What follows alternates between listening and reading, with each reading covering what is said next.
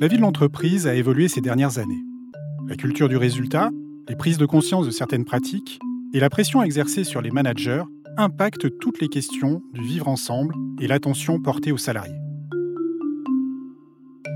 Je suis Nicolas Mazet, consultant et expert en management RH. Je vais tenter de décrypter avec vous certaines situations professionnelles. Blâme Un podcast proposé par Liaison Sociale Formation. Isabelle est maintenant à l'œuvre dans cette histoire d'agissement sexiste.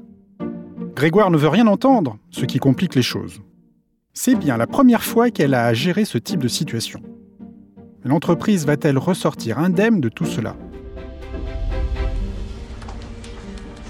Tout est allé très vite.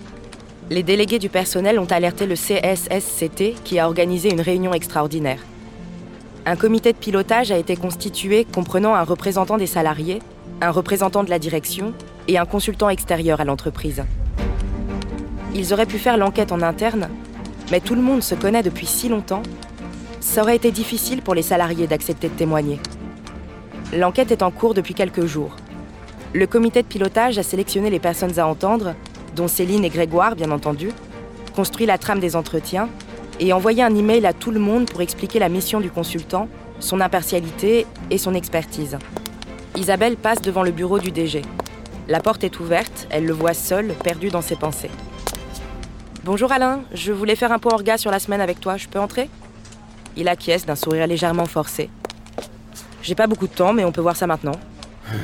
Il soupire et ajoute Il faut qu'on fasse cesser tout ça, Isabelle. Je comprends pas comment on a pu en arriver là. Isabelle le sait bien. Elle se pose la même question. Ça touche tout le monde, Alain, mais on n'a pas le choix. La mission de la direction, c'est de veiller avant tout à la santé et à la sécurité des salariés. Il l'interrompt. Mais c'est ce que j'ai jamais cessé de faire. On n'est pas du tout dans nos valeurs là. Et si nos clients l'apprenaient, on leur dirait quoi? Tu leur diras ce que tu viens de me dire? On sent Alain agacé par la situation et inquiet de l'impact des événements à la fois sur l'image de l'entreprise vis-à-vis des clients, mais aussi sur la performance des équipes. En effet, ces situations ne sont jamais neutres sur un collectif, et elles créent de la défiance entre collègues. Mais il était peut-être temps pour Alain de prendre la parole et d'envoyer un message clair à l'ensemble des salariés, en rappelant justement les valeurs de l'entreprise. Quel dommage. Alors qu'Isabelle tente de rassurer le DG, l'ambiance reste tendue au bureau. Tout le monde se regarde du coin de l'œil à se demander qui a témoigné, qui va le faire et ce qui va se passer pour Grégoire. Pour le temps de l'enquête, il est principalement en télétravail ou en déplacement chez les clients. Cela évite les situations délicates, pour lui comme pour Céline. La direction n'a pas eu à prendre de mesures d'éloignement. Grégoire a proposé de lui-même de travailler autrement, ce qui a été immédiatement accepté. Une occasion pour lui de se montrer grand seigneur, de se faire oublier quelque temps et d'éviter l'humiliation d'être mis de côté mais personne n'est dupe. Rares sont ceux qui osent l'appeler, pourtant le bruit court qu'il ne va pas bien du tout.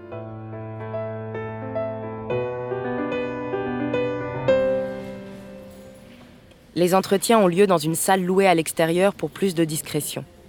Les témoignages se succèdent auprès du consultant. Alain aussi devrait être entendu, mais également les collègues de Grégoire, d'autres femmes. Le consultant commence toujours de la même façon. Bonjour, pour faire suite à une alerte, j'ai été mandaté par votre direction pour mener une enquête à propos de comportements inappropriés au travail. Vous avez été identifié comme témoin. C'est un peu impressionnant. Personne ne semble douter que Grégoire avait dépassé les limites depuis longtemps. Mais tout le monde le sait. Il n'est pas le seul. Ce qui lui arrive aurait pu se produire pour beaucoup de managers. Est-ce que l'enquête le dira? Grégoire va-t-il être sanctionné ou même licencié? D'autres collaborateurs peuvent-ils être visés par cette enquête? Ce sont les questions que chacun se pose. La parole se libère enfin et on en voit les conséquences. Grégoire pourra être sanctionné par l'entreprise s'il a fait courir un risque pour la santé ou la sécurité de ses collègues. Et toute l'échelle des sanctions est mobilisable. L'enquête pourrait également mettre en avant les comportements inappropriés d'autres personnes dans l'entreprise, mais aussi les lacunes en matière de prévention des risques professionnels manquements qui ont laissé la porte ouverte à ces pratiques condamnables.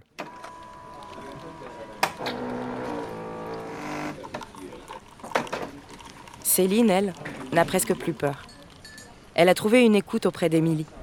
Elle sait maintenant qu'elle a eu raison d'agir, même si tout le monde la dévisage. Elle n'échappe pas aux gestes affectés, aux questions sur sa santé, aux regards de pitié. Tous les prétextes sont bons pour évoquer l'affaire. Tu veux un café? Alors, c'en est où? Ou bien, dis-moi, on peut faire un point sur les dossiers à clôturer? Au fait, il paraît que t'as été entendu par le consultant. Ça s'est passé comment? Il t'a posé quoi comme question?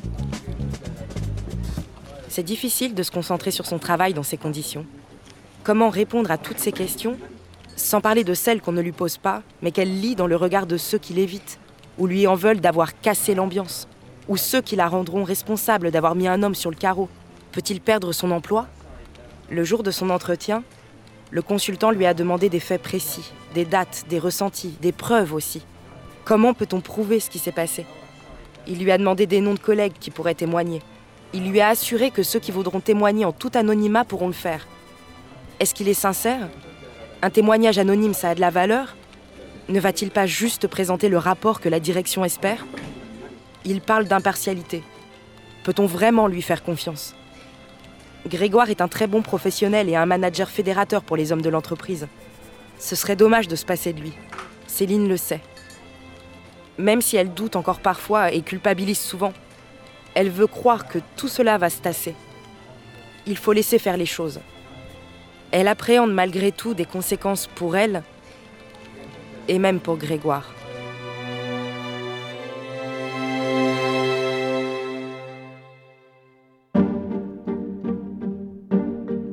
Des agissements graves ont été signalés. Les protagonistes ont été entendus. Pouvait-on en rester là? Ou était-il plus judicieux de licencier Grégoire dont le comportement semblait fautif? Doit-on en arriver à la réalisation d'une enquête avec les conséquences que cela peut avoir sur le climat de l'entreprise? En organisant cette enquête, la RH et les élus du personnel sont dans leur rôle. Isabelle fait le choix d'impliquer au maximum les élus dans le processus et ils optent pour l'intervention d'un consultant externe afin de réaliser les entretiens. Ces bonnes pratiques garantissent une restitution complète et impartiale des conclusions de l'expert. Alors, je suis un peu plus étonné par la manière de communiquer sur le lancement de cette enquête. Un mail collectif. Bien rien de tel pour installer de la défiance entre collègues. Non, j'ai une préférence pour la communication orale, soit par le biais du management, soit directement par la direction générale, si c'est possible. Selon moi, c'était d'ailleurs le moment pour Alain de prendre la parole et de tenir une position forte sur le fait qu'il ne tolère pas ces pratiques dans son entreprise. Mais revenons à Céline. Elle se pose beaucoup de questions suite à son entretien avec le consultant. Alors oui, Grégoire peut perdre son emploi l'entreprise peut faire le choix de le licencier pour faute en se basant sur les faits constatés. Un comportement qui a des conséquences potentielles sur la sécurité, la santé physique et psychologique de sa collègue. A noter hein, que seul le juge, en cas de contentieux devant les tribunaux, pourra qualifier les faits de harcèlement. Concernant les témoignages, ils ont tous de la valeur, même sous couvert d'anonymat. D'ailleurs, le Code du travail protège les témoins de toute sanction ou représailles, car ce serait de la discrimination. Céline s'interroge aussi sur l'impartialité du consultant. Eh bien rappelons-lui que la démarche initiée par Isabelle est exemplaire. Les représentants du personnel sont partie prenante de celle-ci. Le consultant va travailler d'ailleurs avec l'ensemble des parties et il est là pour faire avancer les choses. Quant à la direction, eh bien elle n'a plus le choix. Suite à une telle alerte et au signalement de ses agissements, elle ne peut plus faire la sourde oreille. Et donc elle va devoir engager un plan d'action et de prévention pour que cela ne se reproduise plus. Ne pas le faire serait prendre un risque humain pour ses collaborateurs, mais aussi un risque de mise en responsabilité civile et pénale pour Alain, le dirigeant. De son côté, le consultant ne manquera pas de faire des recommandations et de proposer des pistes d'action que nous allons découvrir dans le prochain épisode.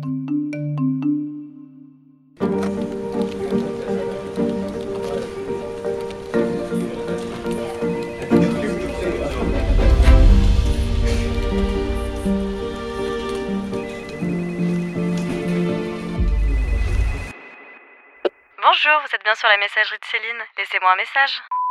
Salut Céline, c'est maman. Je t'appelais pour avoir quelques nouvelles. Hier, j'ai parlé avec François, je sais pas si tu te souviens, la maman de Virginie.